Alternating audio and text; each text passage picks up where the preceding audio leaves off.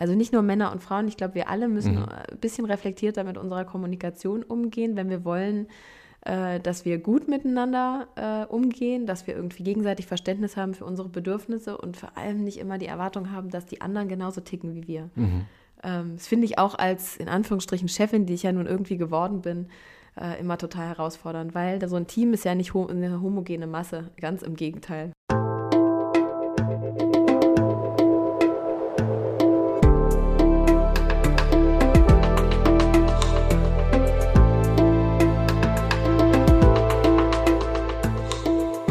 Willkommen bei dir, der Seven Mind Podcast mit Impulsen für ein gutes Leben.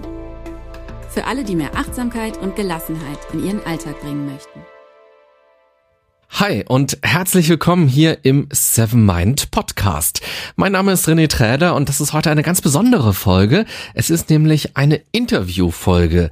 Zu Gast ist Susan Hoffmann. Sie hat vor einigen Jahren zusammen mit Nora Vanessa Wohlert Edition F gegründet. Sie selbst sagen, dass Edition F das digitale Zuhause für Frauen ist, aber ich als Mann würde sagen, dass auch Männer dort viele spannende Artikel und Gedanken finden können.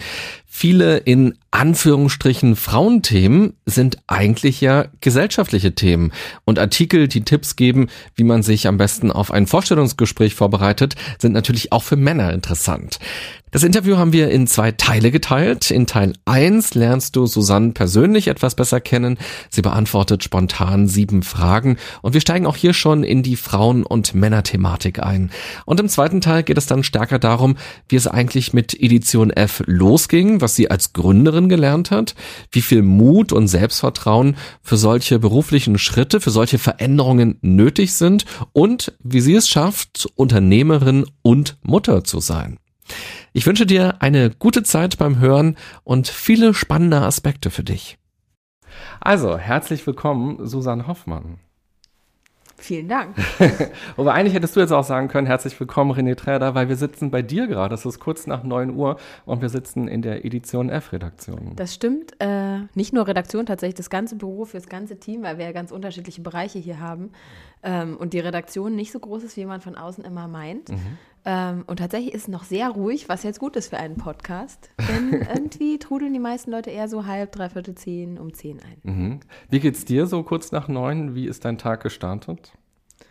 Äh, mein Tag startet immer so ein bisschen gemischt. Also mein Kind schläft relativ schlecht. Das wacht in der Nacht sehr oft auf, auf sozusagen. So für zwei Stunden macht es dann kurz Spiel und Spaß. Ähm, und deshalb bin ich jeden Morgen ein bisschen müde. Aber wenn ich dann einmal hier im Büro angekommen bin, dann also ich habe trotzdem gute Laune, das hilft natürlich, weil heute ist echt blauer Himmel, Sonnenschein. Da war der Weg äh, zur Kita in der Kälte schon mhm. erfrischend genug. Okay, ganz zu Beginn gibt es immer sieben Fragen, die du dir ziehen kannst aus einem kleinen Kartenspiel. Mhm. Aber die allererste Frage, bevor du ziehst, die kommt immer von mir. Und da habe ich mir Folgendes überlegt für dich. Stell dir vor, Außerirdische landen hier bei uns auf der Erde mhm. und die stellen fest, ach krass, hier gibt es irgendwie Männer und Frauen. Und die kommen zu dir und sagen, liebe Susanne Hoffmann, wo ist eigentlich der Unterschied? Uiuiui. Ui, ui. Also ich könnte Ihnen die Basisdaten sozusagen schon mal äh, biologisch erklären, ja. wo da der Unterschied liegt und dass wir diese Unterschiede brauchen, äh, um uns auch fortpflanzen zu können, sonst sieht es echt schlecht aus. Mhm. Ähm, und ansonsten würde man wahrscheinlich, wir ticken auch echt verschieden, deshalb gibt es äh, interessante Spannungsfelder auf dieser Welt. Ähm, wir versuchen uns kontinuierlich anzunähern. Ähm, aber wir scheitern auch regelmäßig. Und ähm, ja, das ist manchmal gut und manchmal nicht. Das heißt, dann könnte der Außerirdische nachfragen, aha, die Frauen, die können gut miteinander kommunizieren, die Männer können gut miteinander kommunizieren, aber zwischen Männern und Frauen ist nur das Problem eigentlich. Das ist wahrscheinlich auf jeden Fall die, die, die größere Krux. Also ich glaube, Kommunikation, muss man ehrlicherweise sagen, ist so in unserem Zeitalter ohnehin schon immer, aber ähm, sozusagen der, das Augenmerk darauf ist sozusagen viel prominenter geworden und es ist auf jeden Fall, ähm, glaube ich, mit einer der größten Hürden, ähm, wie wir uns Lösungen nähern für Herausforderungen, die wir haben, ne? Mhm. weil wir ganz oft irgendwie einfach schwierig kommunizieren und oft aus der eigenen Perspektive kommunizieren und ähm, wir hatten jetzt gerade erst für unsere Female Future Force äh, den Georg als Coach, der Soul Bottles mitgegründet hat und der macht äh, gewaltfreie Kommunikation. Und mhm. das zeigt einem dann oft nochmal, ähm, wie doof man selber oft einfach so seine Sachen durchdrückt oder wie gedankenlos man bestimmte Sachen formuliert und dann beim anderen irgendwas auslöst, was natürlich total in die falsche Richtung geht. Insofern, also nicht nur Männer und Frauen, ich glaube, wir alle müssen mhm. ein bisschen reflektierter mit unserer Kommunikation umgehen, wenn wir wollen, äh, dass wir gut miteinander äh, umgehen, dass wir irgendwie gegenseitig Verständnis haben für unsere Bedürfnisse und vor allem nicht immer die Erwartung haben, dass die anderen genauso ticken wie wir. Mhm. Ähm, das finde ich auch als in Anführungsstrichen Chefin, die ich ja nun irgendwie geworden bin, äh, immer total herausfordernd, weil so ein Team ist ja nicht ho eine homogene Masse, ganz im Gegenteil. Wie viele Männer habt ihr im Team? Wie viele Frauen? Wir haben, wir sind 26 Leute und wir haben, jetzt muss ich einmal durchzählen, eins, zwei, drei, vier, fünf Männer im Team. Mhm. Genau. Aber wir haben uns, eine selber, haben uns selber eine Männerquote auferlegt, weil wir tatsächlich jahrelang immer nur Frauenbewerbungen gekriegt haben und dann haben wir explizit jetzt immer reingeschrieben, auch Männer sind willkommen, ja. sozusagen Bewerbungen einzureichen. und am Ende entscheidet natürlich die Qualität, aber Gott sei Dank gibt es jetzt fünf. Und es ist ja gar nicht einfacher, wenn nur Frauen arbeiten, oder? Also ich habe damals Zivildienst gemacht im Krankenhaus in der Charité mhm. und da gab es nur Frauen auf der Station, also nur Mitarbeiterinnen. Und das hat auch viele Konflikte ausgelöst. Und die haben oft gesagt, wir sind so froh, dass hier die, dass hier die Zivis kommen und mal auch ein Mann mit dabei ist. Erstaunlicherweise ist das was, das ich bei uns nicht so feststellen konnte. Ich kenne das aus anderen Umfeldern auch noch. Ich empfinde aber unser Team als extrem familiär und ich will nicht sagen, dass es da nicht auch mal Konflikte gibt, mhm. aber die gibt es auch zwischen Männern und Frauen. Das ist dann oft inhaltlicher Natur. Ich finde aber, dass wir extrem zickenfrei sind mhm. und ähm, wirklich hier auch krass gute Freundschaften entstanden sind und ich empfinde unsere Arbeitsatmosphäre als sehr, sehr angenehm, mhm. obwohl so stark weiblich. Mhm. sozusagen aus deiner Krankenhauserfahrung mhm. heraus. Okay. Also vielleicht könnte so ein Außerirdischer mal ein Praktikum hier machen und dann mal gucken. Und feststellen, dass die Frauen wahnsinnig toll sind. ja. Und die Männer, wenn sie sich in Frauenumfelder reinwagen, auch ein bisschen sanfter werden. das ist, glaube ich, also ich das ist, glaube ich, auch echt eine Herausforderung, ne? dadurch, dass wir so viele Frauen haben. Und ähm, eben im Vorgespräch haben wir ja auch schon über andere Themen gesprochen, zum Beispiel das Thema Frauengesundheit, die Periode und so mit solchen Themen sind Männer hier andauernd konfrontiert, ne? auch ja. über die Redaktion. Gestern ging es um den Paragraphen 219a, dass äh, sozusagen Ärzte keine Werbung machen dürfen für Abtreibung, wo ja jetzt die mhm. Entscheidung anstand. Ähm, und das schafft natürlich bei Männern auch so ein anderes Bewusstsein für Frauenthemen und womit wir uns auseinandersetzen oder dass hier Frauen regelmäßig einen Tag im Monat ausfallen, weil sie Unterleibsschmerzen mhm. haben und so. Ähm, dass ich glaube, dass unsere Männer auch ein bisschen anders geworden sind, seit sie hier sind. Mhm. Jetzt hast du gerade gesagt, wir haben über Frauengesundheit im Vorgespräch mhm. gesprochen. Ganz konkret hast du von einem Slip erzählt, der eine Binde ist. Wusste ich vorher gar nicht, dass es das gibt tatsächlich. Also habe ich auch was gelernt gerade. Ja, ich äh, finde die echt äh, mega gut. Ähm, die heißen Things, die sind aus den USA. Das ist irgend so ein Patent. Ähm, und man braucht tatsächlich nichts anderes als diese Unterhose. Und die schmeißt man auch nicht weg, sondern die, die schmeißt man nicht weg, die ist nachhaltig, die wäscht man ganz normal in der Waschmaschine und dann kann man äh, die wieder benutzen. Mhm. Ähm, das ist natürlich insofern auch äh, toll, als dass man sozusagen ja gerade, wenn man äh, in Richtung OB oder so guckt, ja auch wenn das natürlich super selten vorkommt, mit diesem äh, TSS, also diesem toxischen Schocksyndrom ja unter Umständen konfrontiert ist, was dann sehr dramatisch ausgehen kann. Und das fällt halt bei sowas einfach weg. Ne? Es ist halt die natürlichste Art und Weise, weil rauskommt, was raus muss. Mhm. Um es jetzt mal ganz platt zu sagen. Wie ist das eigentlich für dich, wenn du immer auf Frauenthemen angesprochen wirst? Auch meine erste Frage mit den Außerirdischen war ja auch so ein Frau-Mann-Thema direkt. Und ich habe mir ein paar Interviews angeguckt von dir. Und ihr werdet ja beide, also deine Mitgründerin mhm. Nora und du, ihr werdet beide ständig immer gefragt, wie ticken Frauen, sind Frauen die besseren Führungskräfte? Und mich wundert das ehrlich gesagt, weil weil so ein Merkmal ist es ja bloß, männlich oder weiblich. Mhm, und genau. plötzlich soll man sagen, bessere Führungskräfte, weil weiblich. Das ist doch eigentlich Quatsch. Ja, das ist total Quatsch. Also am Ende muss man ja sagen, ähm, das, worüber man gesamtgesellschaftlich redet, ist ja das sogenannte Schlagwort Diversity. Und da geht es ja nicht nur darum zu sagen, Männer und Frauen sollen zusammenarbeiten, sondern Leute aus unterschiedlichen kulturellen Hintergründen, Leute, die älter sind und jünger sind, ähm, die vielleicht auch unterschiedliche sexuelle Ausrichtungen haben. Also am Ende geht es ja bei Diversity um Perspektivvielfalt, um eben äh, nicht völlig eindimensionierte, homogene Mitarbeiterschichten mhm. zu haben, die vielleicht dann auch gar nicht mehr so kreativ sind, weil sie sich quasi immer nur gegenseitig wieder bestätigen. Mhm. Ähm, Ja, und wie finde ich das, dass äh, ich immer auf Frauen angesprochen werde? Ich meine, ich bin eine. Ich habe natürlich irgendwie über Edition F und unsere Zielgruppe schon Einblicke, auch äh, quasi wie Frauen ticken, kriegt da relativ viel zurückgespielt. Und trotzdem muss man sagen, niemand kann ganz genau sagen, wie Frauen ticken. Mhm. Und wenn wir über Frauen in Führungspositionen reden, ist es natürlich auch so, nicht jede Frau ist als Führungsposition geeignet, genauso wie äh, nicht jeder Mann dazu mhm. geeignet ist. Es gibt auch Frauen, die sehr stark männliche Sachen nachahmen. Das würde ich dann auch nicht unbedingt empfehlen. Ähm, ja, also so grundsätzlich, ich rede gerne über Frauen, mhm. aber ich habe jetzt auch nicht das Wissen komplett für mich mhm. gepachtet. Ich finde halt spannend, ihr seid ja losgezogen und habt ein Magazin, ein Online-Magazin gegründet, eine Plattform für Frauen, für schlaue Frauen und für Frauen, die sich für Business-Themen interessieren. Zumindest wenn ich mir die Artikel durchgelesen habe. Mhm. Da geht es jetzt nicht um so Gossip-Sachen, so mit das dem stimmt. ist jetzt Keanu Reeves gerade zusammen. Und oh mein Gott, Prince Charles ähm, hat ja eine Glatze, hat ja eine Perücke, sowas. Ähm, und trotzdem ist es jetzt was sehr Politisches auch geworden. Also eure Arbeit hat plötzlich auch ein Politikum. Zumindest ist es so meine Wahrnehmung von außen. Ich glaube ehrlicherweise, dass das schon immer ein Stück weit, entschuldige,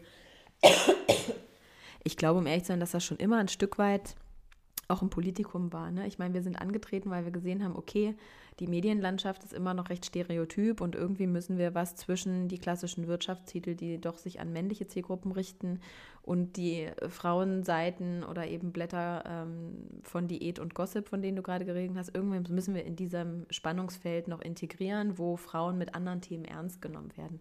Ich will gar nicht sagen, dass jede Frau bei uns überdurchschnittlich schlau sein muss oder so, aber ähm, ich glaube, die Themenwelt von Frauen ähm, ist einfach eine an, ist breiter als das, was wir im Medienmarkt lange angeboten bekommen mhm. haben. Und das war äh, ist natürlich auch ein Stück weit politisch, ne? weil Frauen da vergessen worden sind, dass sie eben auch sich für Karriere interessieren, dass sie aufsteigen wollen. Und das spielt dem Thema gläserne Decke und Diversity genau in die Hände, ne? weil wenn man natürlich Frauen versucht zu empowern, sie zu inspirieren, ihnen Mut zu machen, tolle Vorbilder zu zeigen, dann spielt spiegelt sich das hoffentlich irgendwann auch in der Wirtschaft wieder, weil je mehr Frauen sozusagen ermutigt worden sind, ihren Weg zu gehen und da vielleicht auch äh, ein tolles Netzwerk bei uns gefunden haben oder in irgendeiner Weise Inspiration durch Weiterbildung oder durch redaktionelle Artikel oder durch ein Event oder wie auch immer. Mhm.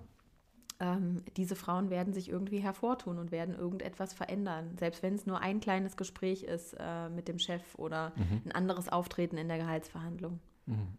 Ja, also wir werden im zweiten Teil gleich noch ein bisschen genauer auch über Edition F sprechen und über eure Arbeit. Dann lass uns doch mal zu den sieben Fragen kommen, ja, die ich du mich gleich schon gewundert, wann wir die unterbringen. selbst ziehen kannst.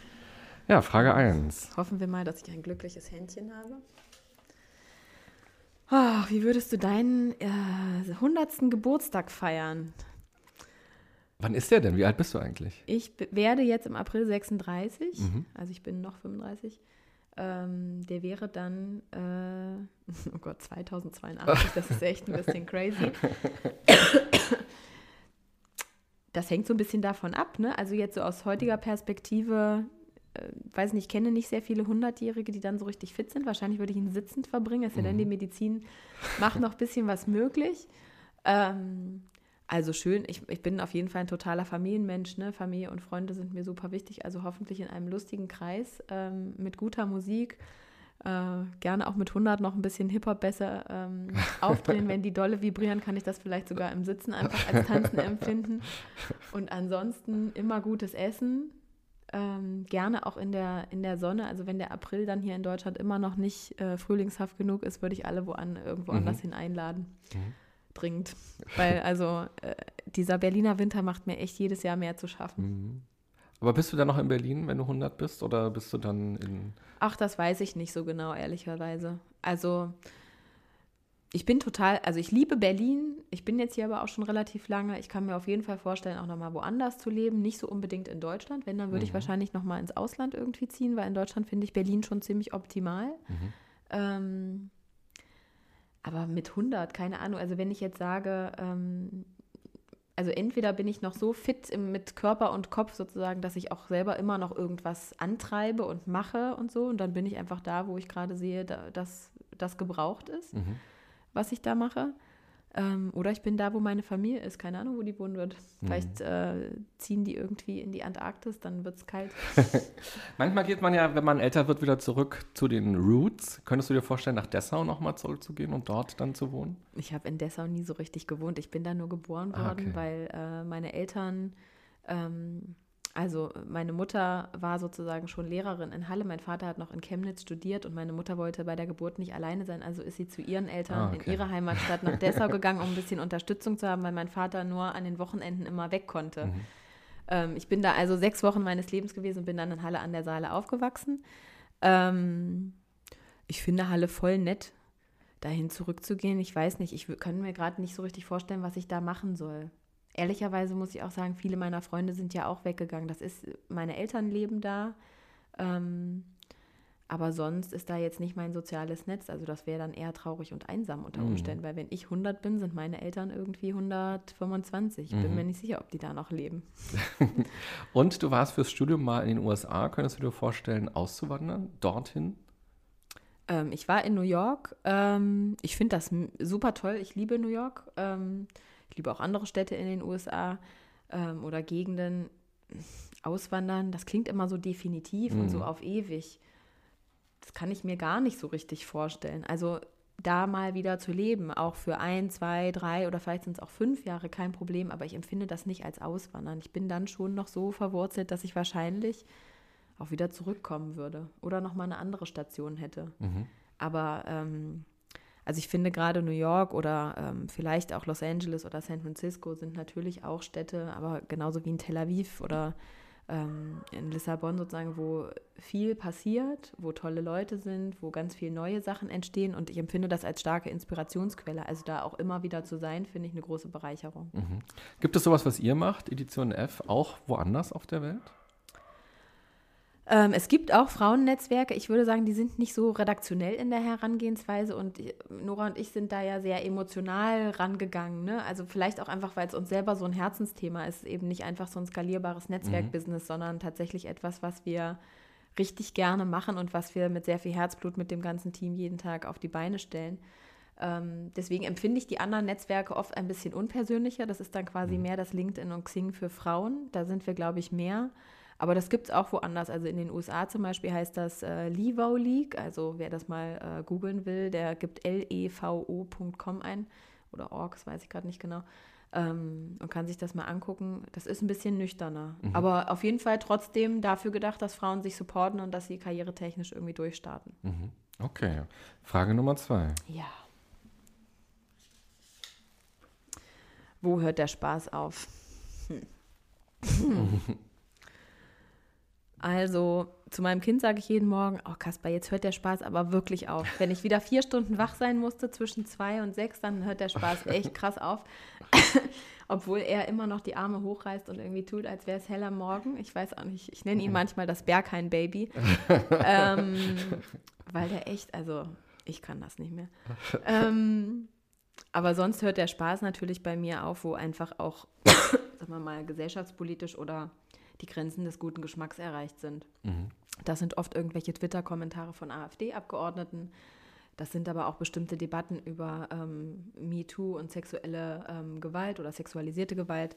ähm, also so in, dieser, in diesem ganzen Spannungsfeld sozusagen, da hört für mich quasi der Spaß auf. Also ich glaube, es gibt eben auch äh, Themen, wo man dann die Ironie und so ähm, ein Stück weit hinten anstellt. Ähm, ich glaube, es ist immer gut, wenn man sozusagen gerade, wenn man Sachen kritisch sieht, also auf zum Beispiel einen AfD-Kommentar oder so, eben auch mit ein Stück weit nicht Spaß, aber sozusagen mit Ironie oder mit dem Spiegelvorhalten antworten kann, weil ich glaube sozusagen, wenn man das Ganze leichter nimmt, ähm, kann man oft äh, eher wie eine Karikatur sozusagen, kann man oft Sachen fast noch besser herausstehen, als einfach nur auf die Konfrontation zu gehen. Trotzdem äh, hört der Spaß insofern auf, als dass ich das als, als dass ich viele Themen auch als sehr ernsthaft empfinde und mich denen auch gerne widmen will. Jetzt hast du MeToo schon angesprochen.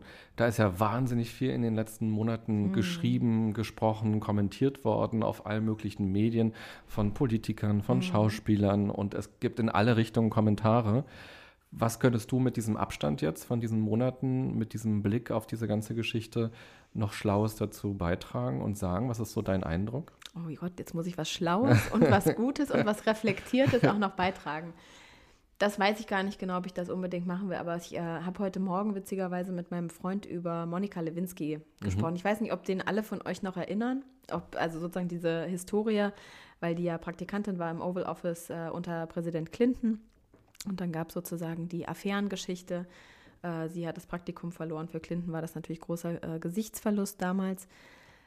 Ähm, und heute Morgen habe ich mit meinem Freund darüber geredet, weil die letztens auf der TED-Konferenz, Entschuldigung, ein bisschen erkältet, ähm, über den Price of Shame sozusagen mhm. äh, gesprochen hat. Und ich frage mich so ein bisschen, ähm, wie das wohl gewesen wäre, wenn diese Situation damals publik geworden wäre in einem Umfeld ähm, wie heute, wo wir über MeToo offen reden, wo Schauspielerinnen offen darüber reden, dass sie jahrelang von Produzenten in irgendeiner Weise sexueller Gewalt ausgesetzt waren oder Belästigung ausgesetzt waren, weil natürlich so heute guckt man da drauf und sieht, dass da so eine Frau Anfang 20 ein Praktikum im Weißen Haus macht mhm. und dann der mächtigste Mann der Welt sozusagen Interesse an dir äußert und ich weiß gar nicht so genau, ob das dann unbedingt von ihr forciert war oder ich meine, man steckt da jetzt nicht drin, aber ich habe das Gefühl sozusagen, dass es ganz viele Themen gibt und zum Beispiel eben auch diesen Fall, wo man da heute vielleicht anders drauf gucken würde. Und das ist etwas, wo ich sehr glücklich drüber bin, mhm. dass quasi mit MeToo und auch vielen Entwicklungen in den letzten Jahren und Monaten sich ähm, sexualisierte Gewalt oder ähm, überhaupt Gewalt Frauen gegenüber, sexuelle Belästigung, dass es einen anderen Raum gibt, um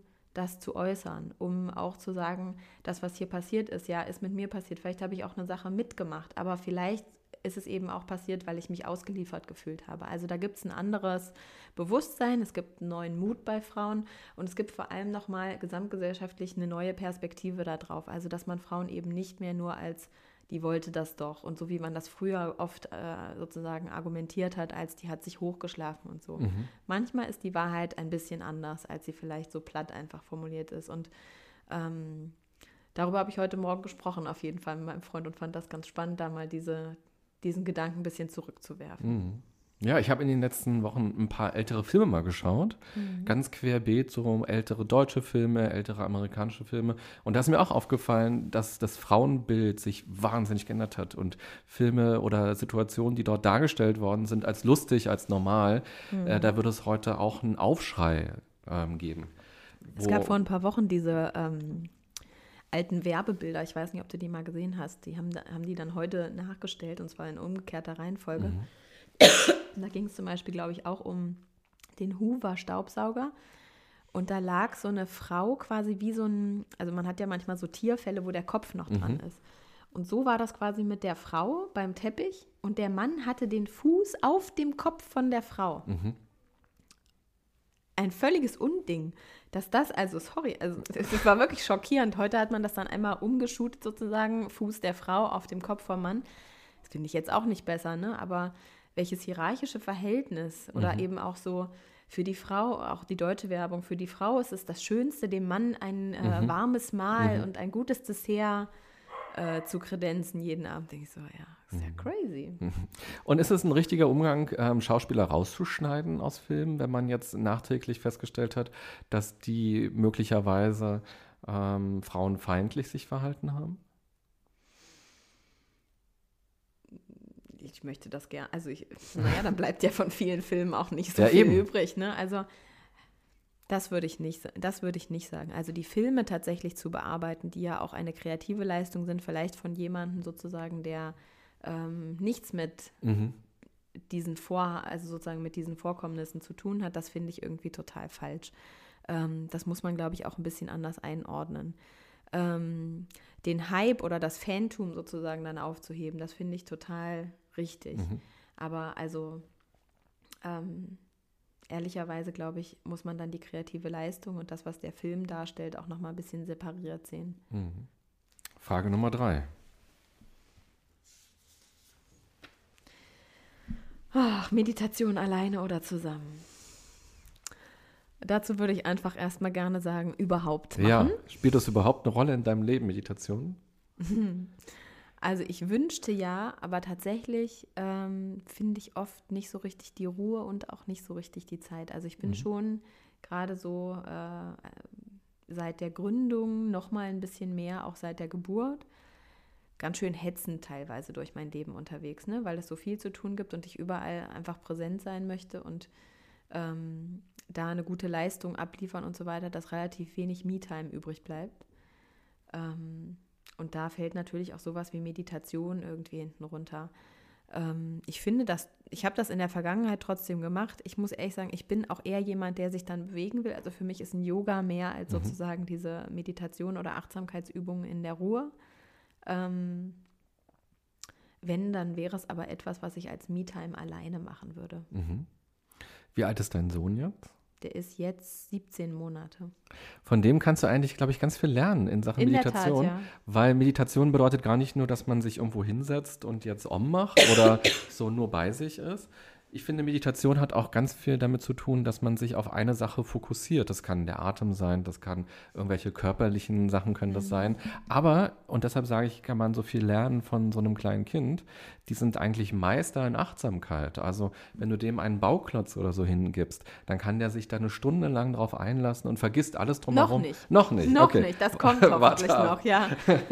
dann äh, kannst du vielleicht auch länger schlafen in der Nacht. Ja. Aber ich, das finde ich mal ganz toll, wenn ich so sehe, wie Kinder spielen zum Beispiel. Die denken nicht daran, ah, was muss ich nachher noch machen und wie war gestern die Situation eigentlich auf dem Spielplatz, warum hat er mich da weggemobbt oder so, sondern die spielen mit diesem Bauklotz da gerade und sind in ihrer Sandburg vertieft. Und das ich glaube, wir können für unseren Alltag wahnsinnig viel lernen von denen, dass wir auch mehr uns auf die Sachen konzentrieren, die wir gerade machen. Das stimmt. Also ähm, das Thema im Jetzt sein sozusagen kann man schon gut von denen lernen, mhm. ne? weil die natürlich, egal was sie machen, ähm, Kaspar spielt jetzt noch nicht eine Stunde mit irgendwas. Mhm. Das ist vielleicht auch für jemand, der so ein bisschen über ein Jahr alt ist, ein bisschen viel verlangt. Das sehe ich auch nicht bei anderen Kindern. Aber ähm, tatsächlich ist es egal, selbst wenn er im Fünf-Minuten-Takt was anderes macht, dann konzentriert ist genau das sozusagen für ihn wichtig. Und wenn er was Neues sieht, dann will er da halt hin. Aber an und für sich ist sozusagen immer das, was jetzt gerade präsent ist, mhm. ist für ihn wichtig. Ähm, und das macht natürlich schon Spaß, äh, einfach auch zu sehen. Ne? Und das hält ganz oft inne. Etwas, was ich auch von oder mit ihm sozusagen einfach gelernt habe, ist, wenn ich ihn abhole von der Kita und dann sozusagen bis zum zu Bett gehen, ich will nicht sagen, dass nie ein Anruf kommt oder dass ich nicht auch nochmal in meine E-Mails reingucke, aber an und für sich ist auch ein Großteil dieser Zeit frei von den Gedanken sozusagen der Arbeit, wo ich mich ganz quasi darauf einlasse, einfach mit ihm zu sein. Egal, ob das jetzt ist, dass wir zu Hause spielen, auf dem Spielplatz sind, mit Freunden irgendwas unternehmen.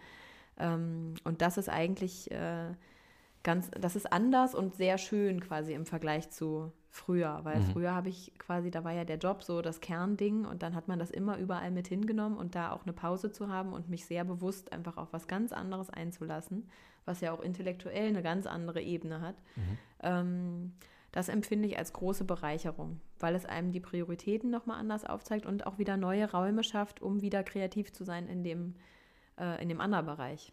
Mhm. Ja, das ist spannend. Also alle, die ich bisher getroffen habe und ein Kind bekommen haben, die sagen, meine Prioritäten im Leben haben sich verschoben. Mein ganzer Blick auch auf Arbeit hat sich danach verschoben. Klar. Ich meine, das sieht man ja auch, ne? Ganz viele Frauen sehen sich quasi nach einer Teilzeitarbeit auch danach, weil sie einfach sagen, naja gut, ich möchte ja auch Zeit mit meinem Kind verbringen. Und so geht mir das natürlich auch. Ne? Also Arbeit hat für mich auch sowohl zeitlich als auch in der Qualität äh, sich verändert. Also wenn ich hier bin, dann versuche ich sehr eng viele Sachen zu takten. Mhm und äh, versuche aber eben nicht mehr 80 Stunden im Büro zu sein, sondern ich habe ganz feste Tage, wo ich äh, um drei oder Viertel nach drei irgendwie das Büro verlasse, weil ich verantwortlich bin, ihn von der Kita abzuholen. Und dann gibt es Tage, da sind, bin ich ein bisschen länger hier. Aber ähm, ich bin halt immer zu Hause zum Abendbrot und zum ins Bett bringen und ja. Frage Nummer vier. Was, was bedeutet für dich Achtsamkeit? In einem Satz. Ähm, ja, es bedeutet für mich, präsent zu sein im Jetzt, die Situation anzunehmen, wie sie gerade ist, weniger zurück und nach vorne zu schauen, sondern mit dem umzugehen, was sich gerade in der Situation darstellt. Mhm. Ja, wenn es nur ein Satz sein soll, dann lassen wir es auch so stehen. Ja. Frage Nummer fünf. In der Tat. Wer ist dein Vorbild? ich habe gar nicht dieses eine einzige Vorbild, ehrlicherweise. Ähm, aber ich habe super viele Leute in meinem Umfeld zum Beispiel, die ich, äh, die Vorbilder sind, weil sie bestimmte Aspekte, die quasi in meinem Leben auch wichtig sind, ähm, vielleicht aus meiner Perspektive besser handeln als ich. Mhm. Und dann gucke ich, wie machen die das. Ähm, das ist tatsächlich sehr, sehr unterschiedlich. Also ganz klein gedacht quasi. Äh, Nora ist sehr viel, also meine Mitgründerin ist sehr viel strukturierter als ich. So in den Arbeitsprozessen, im Projektmanagement. Da denke ich jedes Mal, ach Mann, ey, also es wäre schon ganz gut, wenn ich das auch so könnte. Ich bin halt echt, das ist nicht mein Talent. Ähm, und das, da gucke ich dann trotzdem mal hin, was man sich zumindest so basismäßig irgendwie abgucken könnte. Ne? Ähm, und dann im Großen muss ich sagen, also klar, ich finde natürlich auch eine Sheryl Sandberg beeindruckend. Ne? Wer also, ist das? Das ist die COO von Facebook. Die hat auch dieses Buch geschrieben, Lean In. Mhm. Ähm, die hat ja auch zwei Kinder. Dann ist ähm, vor, ich glaube, inzwischen zwei Jahren ihr Mann verstorben, wo das alles nochmal ein bisschen gekippt ist, ne? weil sie natürlich dann auch erkannt hat, ohne ihren Mann wären viele Dinge so auch in der Vergangenheit äh, gar nicht möglich gewesen und hat dann ein Buch geschrieben, das heißt Plan B. Ähm, und da geht es auch um Trauerarbeit und wie man damit um, wie man auch mit Leuten umgeht, die das sozusagen erlebt haben und was es aber jetzt eben auch bedeutet, als Frauen sich neu zu orientieren oder zu strukturieren auch. Ähm ich bin aber grundsätzlich nicht so ein Riesenfan von diesem so Idealisieren von Leuten und das macht man oft mit Vorbildern. Man mhm. sieht dann immer nur so dieses perfekte, diesen perfekten Ausschnitt. Mhm. Und ich glaube, das wissen wir von uns selbst und von den meisten anderen, die uns näher sind, irgendwie auch. Es gibt nicht diesen perfekten Menschen und es gibt nur kleine Ausschnitte, die sozusagen gut funktionieren oder vielleicht auch nicht gut funktionieren. Und wir alle bedienen bestimmte Rollen, ähm, die auch mir immer wieder begegnen, dass Leute sozusagen denken, ich bin wahnsinnig stark und super selbstbewusst und sehr ordentlich, wenn die zu mir nach Hause kommen und so weiter. Und dann ähm, ist das sozusagen so eine Facette, aber auch die stimmt gar nicht mhm. zu 100 Prozent, sondern es ist manchmal auch nur ein Rollenbild und man hat sehr viel verletzliche Seiten, sehr viel Unsicherheiten und so, nur die kommuniziert man nicht unbedingt nach mhm. außen. Das ist dann immer eine Frage von Authentizität und wie nah ist man eigentlich an jemanden dran. Und man stellt auch fest, also selbst bei Freunden, wenn sie nicht gerade ganz, ganz eng sind, ist man gar nicht immer so nah dran. Deswegen bin ich von diesen idealisierten Vorbildgeschichten gar nicht so ein großer Freund. Mhm. Ich habe neulich einen Karriereworkshop gegeben. Da ging es darum, wie finde ich für mich heraus, was ein passender Job sein kann. Mhm. Und interessanterweise sitzen da häufig mehr Frauen als Männer. Mhm. So, die kommen viel, viel mehr Frauen. Manchmal sitzt nur ein Mann im ganzen Workshop und der Rest sind 20, 30 Frauen. Gutes Datingportal. und das Interessante, warum ich die Geschichte gerade erzähle, ist, dass mhm. eine Frau, eine Teilnehmerin sich immer gemeldet hat und gesagt hat, sie hat es ganz schwer, Vorbilder, weibliche Vorbilder zu finden, an denen sie sich orientieren kann im Business, weil es so viele erfolgreiche Männer halt gibt überall und sie sieht nicht so richtig die Frauen.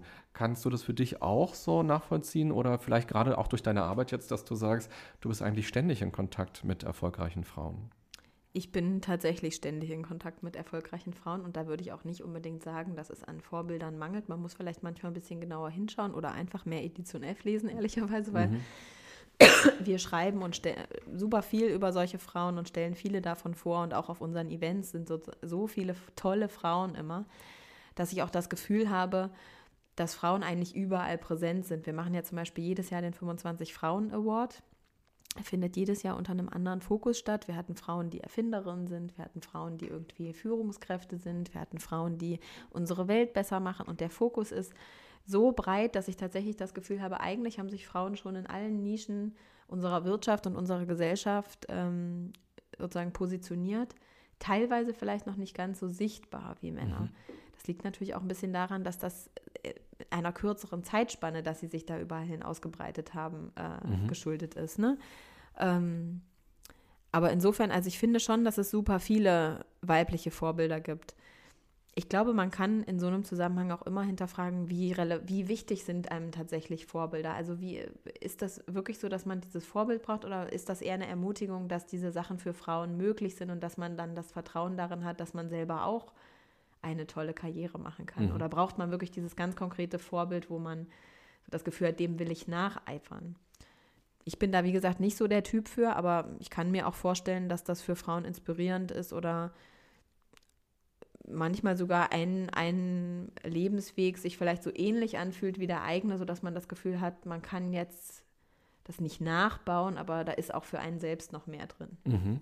Und würdest du aber sagen, als Frau braucht man auch dann eben weibliche Vorbilder oder könnte man nicht einfach auch von den Männern was nehmen? Also ich als Mann, mir geht es mhm. zum Beispiel so, wenn ich im Journalismus gucke, ähm, wo ich herkomme, dass es ganz viele Frauen gibt, Anne Will oder mhm. so, Sandra Maischberger, mhm. die ich bei bestimmten Sachen total toll finde und denke, wow, wie die das macht, mhm. wie die mhm. fragt, wie sie ihre Körpersprache mhm. macht, das finde ich sehr inspirierend. Und da interessiert mich erstmal gar nicht so sehr, ob das ein Mann oder eine Frau ist, aber natürlich gibt es auch viel mehr Männer, die äh, man beobachten kann.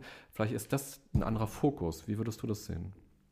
Also ich würde mir wünschen, dass wir da tatsächlich ein bisschen Geschlechter offener irgendwie gucken. Ich kann mir vorstellen, dass es für viele Frauen sozusagen, die sehr lange in sehr männlichen Umfeldern und natürlich auch mit den Männern auf den Titeln von den großen Wirtschaftszeitungen und mhm. so weiter ähm, konfrontiert waren und wir ja alle irgendwie waren, ähm, dass man so ein bisschen danach lechzt, quasi auch die weiblichen Rollen daneben zu stellen und die weiblichen Vorbilder einfach noch als komplementär quasi daneben zu haben.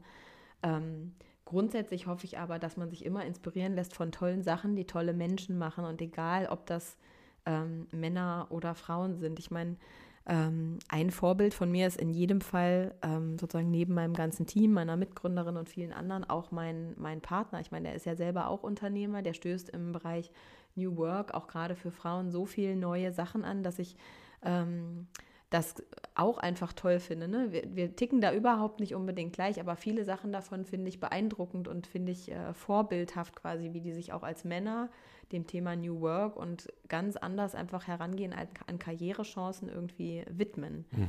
Ähm, und davon gibt es mehr. Ne? Also ähm, zum Beispiel der CEO von der Haufe-Gruppe ist irgendwann zurückgetreten als CEO, weil er gesagt hat, ähm, äh, dass er wieder mal die Perspektive sozusagen von einer Etage drunter braucht, weil man nicht dauerhaft mhm. sozusagen, wenn man immer nur der, in Anführungsstrichen, Gott an der Spitze, der quasi nicht angreifbar ist, äh, steht, dann hat man die Perspektive nicht mehr für die echten Themen, die sich sozusagen über alle anderen Etagen hinweg mhm. ähm, quasi ergeben. Und deshalb hat er proaktiv gesagt, jetzt ist wieder jemand anderes dran. Und ich glaube, die tauschen jetzt alle zwei oder alle vier Jahre quasi aus. Mhm, spannend. Und das finde ich, ähm, find ich durchaus echt spannend. Mhm. Hermann Arnold heißt er. Mhm. Frage Nummer 6. Und damit die vorletzte Frage. Damit die vorletzte Frage. Musik, die dich berührt. Also ich bin ein großer Hip-Hop-Fan. Ehrlicherweise muss ich gestehen, ich bin da noch so ein bisschen an der alten Front. Ähm, nicht ganz so stark auf dem Young Horn und äh, Bowser und so weiter Trip. Irgendwie ist mir das manchmal echt ein bisschen zu blöd. Ähm, was die da so ins Mikro nuscheln. Ähm, aber ja, also ich mag Hip-Hop voll gerne und ich mag RB voll gerne und dazu tanze ich. Und ähm, für mich ist Berühren, ein, hat einfach oft auch damit zu tun, wenn ich Lust habe, mich dazu zu bewegen und so, da ist sozusagen alles dann in Wallung und das ist auch so ein Moment quasi der Achtsamkeit oder des mhm. im Jetzt-Sein, weil man einfach nur genießt und so, das ist ja oft so, wie man das beim Sport empfindet. Ich meine, Tanzen ist jetzt nicht so ein klassischer Sport, aber es macht eben Spaß und man ist im Augenblick und ähm, man kümmert sich gar nicht um irgendwas anderes, sondern lässt sich einfach treiben und das empfinde ich als sehr berührend. Aber natürlich gibt es auch äh, ganz ruhige ähm, Singer-Songwriter-Sachen oder so, wo ich ähm, einfach nur liegen will und das genieße und mhm. ja. Gibt es so einen ganz bestimmten Song aus dem Hip-Hop, der dir was bedeutet? Mhm also der Song, den ich mit meinem Freund sehr, sehr gerne mag und äh, zu dem wir uns auch so ein Stück weit, also auch getanzt haben, als wir das erste Mal aus waren zusammen, war äh, No Diggity. Mhm. Genau. Den liebe ich einfach, den finde ich echt schön. Ich mag auch die Version von Chad äh, Faker. Mhm. Ja. Frage Nummer sieben. Zufall oder Schicksal? Beides ehrlicherweise reflektiere ich das manchmal nicht. Und äh, also manchmal sagt er, ach, was für ein Zufall, ne? Ich habe dich jetzt hier getroffen. Mhm. so. Ähm, und das sagt man dann oft so leichtfertig und macht sich darüber keine Gedanken. Wenn jetzt daraus was Größeres entsteht, sagt man dann auf einmal, oh, das war Schicksal. Mhm. Ähm, manchmal ist das auch ganz hilfreich für mich, mir darüber gar nicht so intensiv Gedanken zu machen, sondern das Leben kommen zu lassen, wie es eben ist. Ähm, weil ganz ehrlich muss man ja sagen, ähm, also wenn man es jetzt zum Beispiel ganz persönlich sieht, kurz nach der Geburt ähm, sozusagen meines Kindes ist meine Mutter wahnsinnig krank geworden. was soll ich da jetzt sagen? Ist das jetzt Schicksal? Was Mhm. bedeutet das sozusagen, dass Familie super wichtig ist, dass ich meinen Fokus verschieben muss? Ähm, und das war eine super schwere Zeit, die ist Gott sei Dank wieder genesen, aber das war jetzt ein Jahr sozusagen, dass das, wie das gedauert hat. Und ich will mir darüber gar nicht so Gedanken machen, sondern lieber dann sagen, okay, das ist die Situation, mit der müssen wir umgehen. Und ähm, das bedeutet jetzt nicht mehr als das, was es jetzt gerade ist. Und da kann man nur Schritt für Schritt sozusagen gucken, wie man entweder äh, da wieder rauskommt oder wie man dem sozusagen begegnet, was sich als neue Realität darstellt. Deine Mitgründerin Nora hast Mhm. du ja kennengelernt über eine Freundin, über eine gemeinsame Freundin. Schicksal oder Zufall? also sonst wäre Edition F nicht das, was es heute auf jeden Fall ist. Ja, das stimmt schon. Ähm, weiß nicht, ich glaube, es musste einfach, es musste irgendwie, Entschuldigung, es musste ein Stück weit so kommen, einfach weil natürlich ähm, Netzwerke sich irgendwann immer überkreuzen. Ob das jetzt Schicksal war, weiß ich nicht so genau. Vielleicht war es einfach eine schöne Fügung. Mhm. Würde es denn Edition F heute geben, wenn ihr euch damals nicht kennengelernt hättet? Naja, in der Form natürlich nicht, weil wir beide gleichermaßen total relevant sind für Edition F. Ne? Also viele Ideen entstehen vor allem im Ping-Pong zwischen uns beiden. Viele Ideen entstehen erstmal in einem von unseren beiden Köpfen und werden dann eben einfach größer gesponnen, sozusagen erstmal zu zweit und dann auch mit dem ganzen Team. Ähm, natürlich würde das so nicht sein und ganz viel dieser emotionalen Aufladung und so kommt einfach auch unser, aus unserer eigenen Leidenschaft heraus. Also das kann natürlich nicht genau das Gleiche sein, selbst wenn vielleicht einer von uns die Idee gehabt hätte. Ähm, dann muss man sagen, auch Mut ist für uns beide entstanden, weil wir beide zusammen waren. Wir sind nicht diejenigen, wir kommen beide nicht aus Unternehmerelternhäusern. Das bedeutet natürlich, äh, dass man damit auch nie so richtig konfrontiert worden ist. Jetzt haben wir beide kurz bei Gründers, also Noah länger, ich ganz kurz, bei Gründerszene gearbeitet. Man sieht, in Berlin äh, boomt quasi die Startup-Industrie, dann hat man plötzlich einen anderen Blick darauf und Unternehmertum ist sehr viel leichter zugänglich geworden, als man das vielleicht früher dachte, wo man immer so dachte, oh, da muss man so ein riesen Familienunternehmen oder so aufbauen und wenn ich nicht da reingeboren bin, dann mache ich das irgendwie nicht oder so. Und ganz viel Startkapital schon haben durch den Onkel oder durch die Ähm. ja, Eltern. äh, genau. Also früher waren einfach die Zugänge, sagen wir mal, schwieriger und heute hat man das Gefühl, ein, theoretisch kann jeder auch in diese Gründerrolle reinwachsen mit der richtigen Idee und vielleicht mit dem richtigen Team ähm, und natürlich äh, gegebenenfalls auch finanziellen Partnern. Mm. Und dass wir da zu zweit waren, war auf jeden Fall für den Mut, das anzufangen, total essentiell. Ob ich das mit jemand anderem gemacht hätte, weiß ich nicht. Ich meine, am Ende ist es ja auch ein Bauchgefühl, kann man sich das mit der Person vorstellen. Und auch da muss man sagen, ähm, wir wussten das vorher nicht. Wir haben sechs Monate zusammengearbeitet quasi bei Gründerszene. Das lief okay oder das lief auch gut. Ähm, aber weil, am Ende weißt du trotzdem nicht, klappt das hier im Alltag. Ne? Und natürlich gab es da auch ein paar Reibungspunkte, weil man nicht jede Sache genau gleich sieht. Und die gibt es bis heute. Man, man ist eben nicht gleich und das muss man akzeptieren, dass man auch aushalten kann, dass man unterschiedlich ist, dass man auf viele Dinge einen anderen Blick hat ähm, und trotzdem total wertvoll ist mit beiden Perspektiven für dieses Unternehmen und für das Team. Und auch als persönliche Bereicherung füreinander. Ähm, ja, also ich bin total dankbar dafür, dass es gekommen ist, wie es gekommen ist, ohne jetzt zu sagen, das war das große Schicksal und irgendjemand hat uns diese Botschaft und diesen Zufall geschickt. Okay, dann erstmal vielen Dank für die sieben Fragen und damit endet Sehr Teil gerne. 1 von dem Interview. Schön. Und im zweiten Teil schauen wir ein bisschen nochmal genauer auf Edition F, wie es losging, wie es jetzt gerade ist, was eure Pläne sind und vielleicht kommen wir auch noch auf das Thema Selbstvertrauen zurück. Mal schauen. Und ich habe in einem Artikel von euch gelesen, da habt ihr äh, Frauen aus Chefetagen zum Beispiel von der Deutschen Bahn Mhm. gefragt, was ist eigentlich in deiner Handtasche? Ja, Und du bist auch gefragt worden. Und mal gucken, kleiner Cliffhanger, vielleicht ähm, darf ich gleich in deine Handtasche gucken in Teil 2. vielleicht. Mal gucken.